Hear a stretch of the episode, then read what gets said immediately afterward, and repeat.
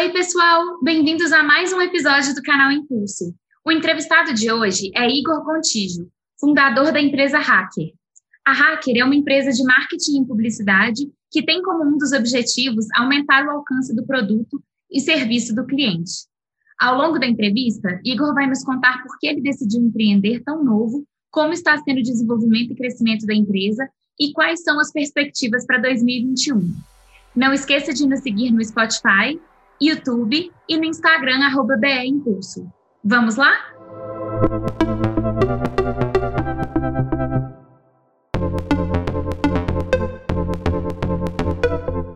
Muito obrigada mesmo. Eu queria começar te perguntar como foi assim a sua vida nos empreendimentos. Primeiro, obrigado, Patrícia, pelo convite aí de bater um papo com você. A minha história ela foge bastante assim da daquele negócio do cara que foi lá, teve uma ideia, criou a empresa e deu tudo certo, assim. Enquanto eu estava fazendo publicidade, é, eu já estava trabalhando em agência e chegou um ponto do curso que eu estava trabalhando já em agência há três anos e fazendo curso há três anos e meio.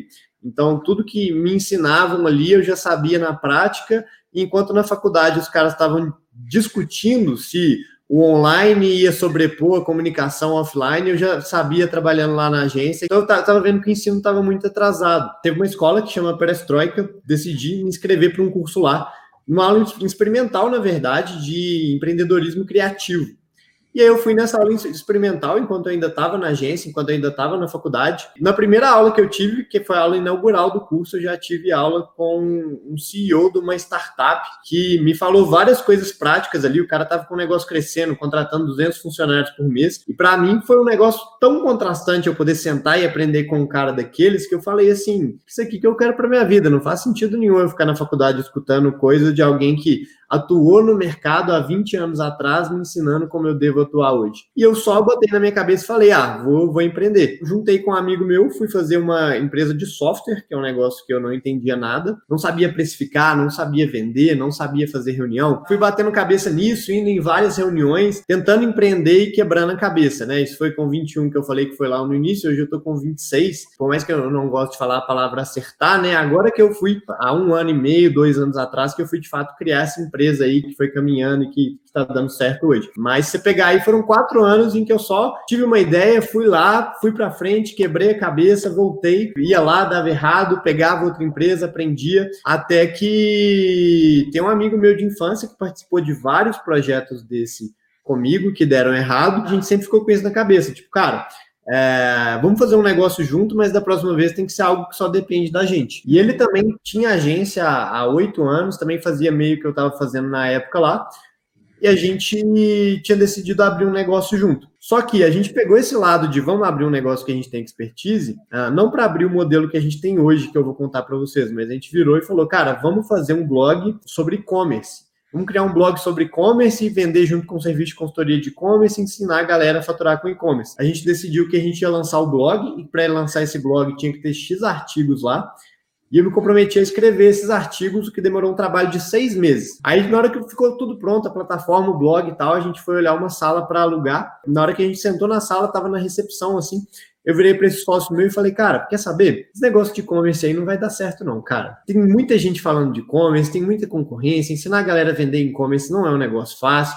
Eu acho que a gente podia dar mais um passo para trás ainda e fazer um negócio que a gente realmente saiba fazer. E aí, tanto ele com a agência quanto eu com a agência, a gente falou, beleza, cara, tem que ser alguma coisa nesse sentido assim. Falei com ele que eu tinha comprado um domínio que chamava Hacker, que eu comprei aleatoriamente, só porque eu vi disponível, ele gostou do nome, e a gente falou, beleza, vamos abrir a Hacker. Num dos primeiros dias que a gente estava nesse escritório lá, a gente sentou, pegou uma folha de papel que estava na gaveta lá do móvel que a gente comprou, pegou uma caneta e falamos, como que a gente vai fazer esse projeto aqui? Beleza, tem que ser um negócio que só depende da gente, não depende de mais ninguém a gente sabe fazer serviço de agência de marketing, mas o que, que a gente pode fazer de diferente para poder, para poder, de fato, fazer alguma coisa nova no mercado? Tivemos uma conversa onde a gente analisou quais eram os principais pontos que a gente via de errado nas agências de publicidade e a gente chegou à conclusão, uma conclusão muito baseada em coisas que a gente via nos clientes que a gente tinha antes. Quais eram os problemas que davam muito frequentemente que a gente resolveu nesse modelo nosso? As agências, elas quase nunca olham para o produto, para a empresa, o que, que é e o que, que ela está vendendo, como que ela está vendendo. E aí, às vezes, o cliente formatou o produto dele todo errado, a agência pega aquela missão de vender o produto que está todo errado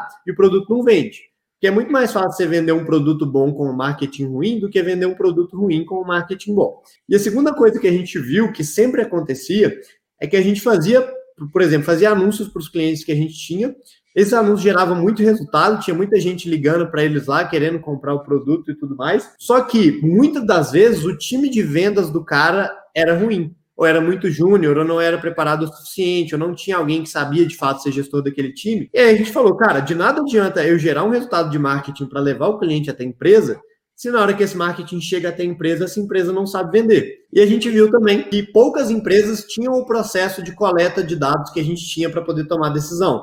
E falou, beleza, cara, então o modelo da Hacker não é um modelo de agência.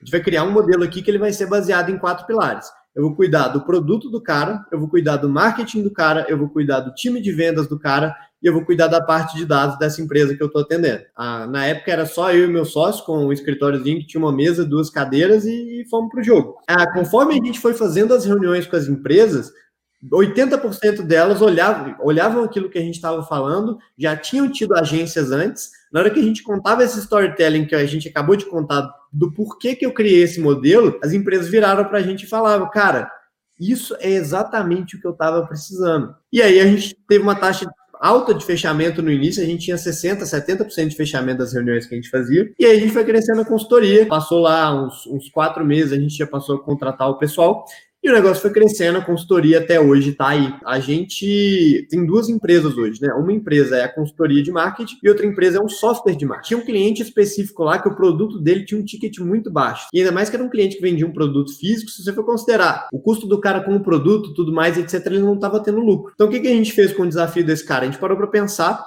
na lógica das plataformas de anúncio que é Quanto mais gente tem anunciando um determinado nicho, mais caro fica para anunciar. E aí, a gente com aquilo na cabeça, pesquisando em como resolver, a gente achou uma forma de entrar dentro do código da plataforma de anúncio do Facebook e buscar uma lista completa de todos os públicos que eles tinham. E aí, com, a, com essa lista de públicos, eu conseguia selecionar públicos melhores para anunciar e como as pessoas normais que anunciavam na plataforma não tinham acesso a essa lista completa de públicos, tinha uma grande chance de eu achar ali no meio públicos que eram pouco concorridos e que aí, consequentemente, seriam mais baratos. Na hora que eu, que eu vi um artigo que estava explicando isso e como que eu acessava o código do Facebook para pegar isso, eu sabia que ia ser um negócio muito legal e que ninguém estava falando e que fazia todo sentido a lógica. Na época, como a gente estava muito engajado com a consultoria e com fazer a consultoria crescer, o que, que aconteceu? A gente pegou é, esse artigo que eu tinha lido, transformou esse artigo numa ferramenta e usou essa ferramenta só para a gente no início. Aplicou lá nos clientes, os públicos, e realmente as campanhas passaram a ter uma redução de custo de 40%. A gente falou, cara, tem, tem coisa boa nessa ferramenta aí. A gente criou a versão grátis dessa ferramenta para poder disponibilizar para o público, fazer a pessoa se cadastrar para poder usar e a nossa teoria era: eu vou fazer o pessoal se cadastrar, vou pegar o e-mail da galera e vou oferecer consultoria para eles. E no que a gente postou nos grupos de Facebook, em dois dias a ferramenta tinha 800 usuários gratuitos, sem a gente gastar nem um centavo. E logo depois que isso aconteceu, a gente foi num evento onde eu estava contando essa mesma história para um pessoal.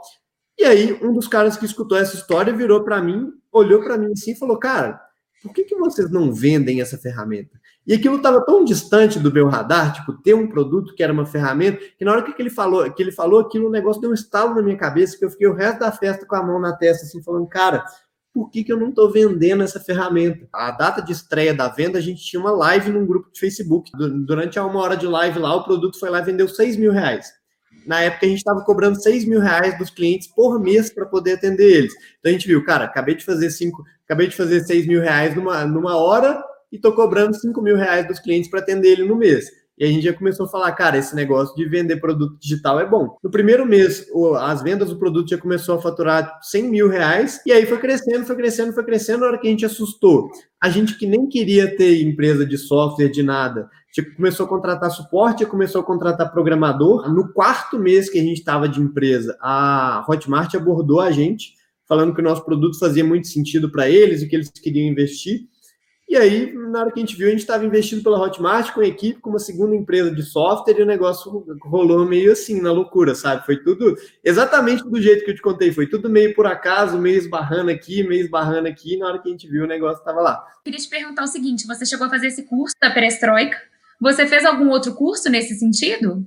O Perestroika foi o único voltado para empreendedorismo mesmo. Curso era de empreendedorismo tinha uma banca final onde você tinha que apresentar um projeto. E aí é, eu apresentei esse projeto lá. O projeto venceu aquela banca lá em segundo lugar e quem ganhava a banca, o primeiro e segundo lugar, ganhava uma mentoria com um cara que era diretor de uma aceleradora de startup aqui em BH. Foi meio que emendado assim. Eu saí da Perestroika, a gente teve a mentoria com esse cara, ele ajudou a gente a entrar no programa de startups e esse programa ele me ensinou demais, assim, em termos de empreender e de me, de me impulsionar para frente. Acho que foi o que mais me deu empurrão no início. Esse programa chama Lemonade, ele existe até hoje. Todo, todo final da semana, o programa era oito semanas, sei lá.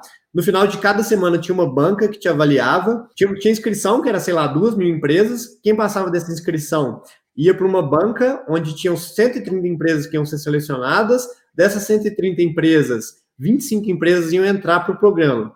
E aí, depois de quatro semanas de programa, ia ter um corte de novo que dez empresas iam ficar no páreo para a decisão final. Então, foram dois meses desse programa aí que a gente trabalhava, sei lá, de oito da manhã até cinco da manhã e todo mundo querendo vencer a banca, querendo ganhar o investimento no final, querendo vencer. Então, foi onde eu conheci uma parte boa dos amigos que eu tenho hoje no empreendedorismo e onde eu aprendi mais também, porque por mais que não tenha me ensinado muito tecnicamente, a, ali você pega a raiz da coisa do empreendedorismo, que é você nunca sabe tudo o tempo inteiro inteiro, você precisa aprender o tempo inteiro, toda hora tudo dá errado, você tem que trabalhar muito para conseguir fazer o negócio dar certo. Curso eu faço, eu faço mais assim online, mais no sentido que os desafios vão aparecendo, sabe? Então no início eu fazia muito curso voltado para para marketing digital, para fazer página, para estratégia, funil e etc. Hoje meu desafio já não é tanto esse. Hoje meu desafio é muito mais no sentido de liderança, de criar processo, de saber gerir as pessoas, de motivar, de definir meta. Então, hoje eu tenho feito uns cursos mais para o lado de gestão, assim. Quando veio aí essa pandemia, para vocês, para o negócio, como é que foi? Assim que fechou tudo, que a gente viu que a gente ia ter que trabalhar em casa, a gente ficou bem assustado assim, porque geralmente empresa, quando tem que cortar algum custo, a primeira coisa que vai lá e corta é marketing, principalmente se esse marketing é um marketing externo, né? Então a gente já, antes de tudo acontecer, a gente já ativou o modo que a gente brinca que é o modo de guerra, assim, que a gente já saiu renegociando com o fornecedor, cortando custo, mas principalmente investindo na nossa capacidade de captar clientes novos. Acabou que os clientes não cancelaram, os clientes ficaram. Querendo ou não, o digital era o único canal de aquisição possível para eles, não tinha nada físico. Só que, como a gente tinha feito todo esse plano para poder aguentar a crise da pandemia que não veio, o, o nosso vendedor aqui da consultoria virou para a gente e falou: Ô Igor, de onde que tá vindo esse tanto de cliente que vocês estão fechando, cara? Isso está acontecendo simplesmente porque todo mundo da empresa virou vendedor. Na, na hora que a gente achou que ia vir a crise, a gente ativou um modo na nossa cabeça de ter que pegar todas as oportunidades.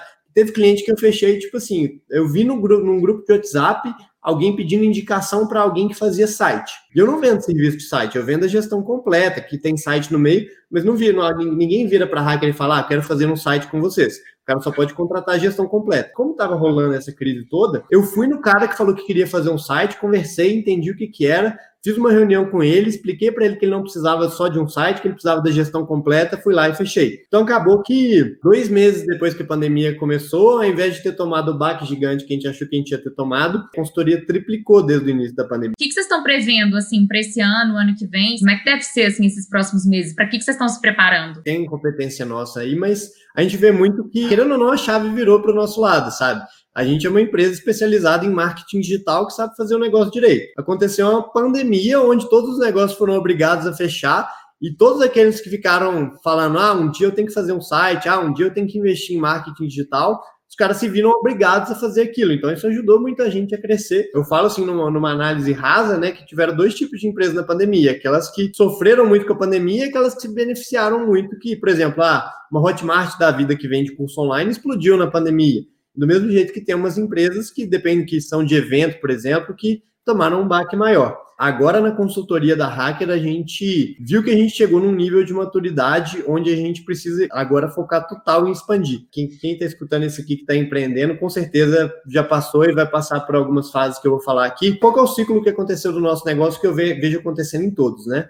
Chega lá, vai dois caras numa salinha, começam a empreender, começam a pegar vários clientes. Aí o cara vai, precisa começar a contratar. Aí o problema do cara é contratar, ele tem que aprender a contratar, a gerir, a motivar, a botar a meta, a saber escutar o cara, fazer toda a gestão de pessoas. E aí, na hora que ele vai pegando mais clientes e vai contratando, ele vê que o negócio está desorganizado, que ele não pode seguir com o negócio desorganizado. A gente na Hacker chegou num ponto que a gente realmente fez uma reunião entre os sócios na época e falamos, cara, ou a gente se organiza ou a gente vai morrer, porque a gente está pegando cliente, está pegando um cliente muito rápido, a gente precisa investir em criar processos para poder fazer esse negócio crescer, senão ou a gente vai morrer ou a empresa vai falir, porque a gente não vai dar conta de entregar. E aí, na época, a gente até trouxe uma pessoa de fora para poder criar os processos da empresa. Isso é até um insight interessante, porque essa contratação não deu certo. No final das contas, é, a gente contratou uma pessoa de engenharia para poder criar os processos da empresa de marketing. Só que a pessoa de hum. engenharia não entendia de marketing, ainda mais no nível que a gente entende. E não é um negócio que dá para você treinar a pessoa em seis meses sem entender tudo que a gente entende de marketing. Uhum. Então, a gente acabou tirando essa pessoa, vendo que essa foi uma decisão errada,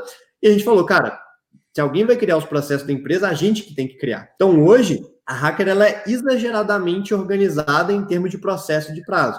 Vocês têm alguma, alguma comunidade, algum grupo onde vocês dividem desafios, dividem conhecimentos? Como que isso funciona? No início da empresa, a gente tinha lançado um podcast da consultoria, e aí a gente viu que esse podcast, os entrevistados que a gente fez, trouxeram muitos contatos bons para a gente, parceria em negócio, a gente falou, cara, a gente precisa investir mais nisso. E a gente decidiu criar um Mastermind, que é um grupo onde pessoas que estão com um objetivo similar ali, né, se empreender no caso, elas se reúnem para poder discutir, trocar experiência, se ajudar.